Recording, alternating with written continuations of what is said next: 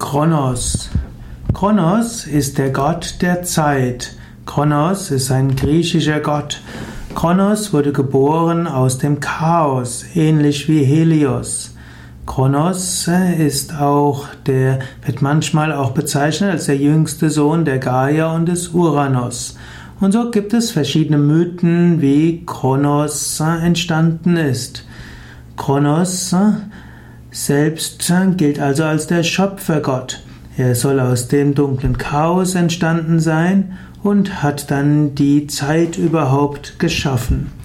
Kronos wird oft dargestellt als bärtiger Kreis mit Sichel und Stundenglas, aber das ist erst eine neuere Entwicklung aus dem 14. Jahrhundert. Kronos wird meistens mit langem Bart ausgestattet. Kronos ist das Rad des Schicksals. Alles, was kommt, wird irgendwann auch wieder aufhören. Und das Schicksal ist irgendwo unerbittlich. Und wir sollten uns bewusst sein, alles, was einen Anfang hat, hat auch ein Ende.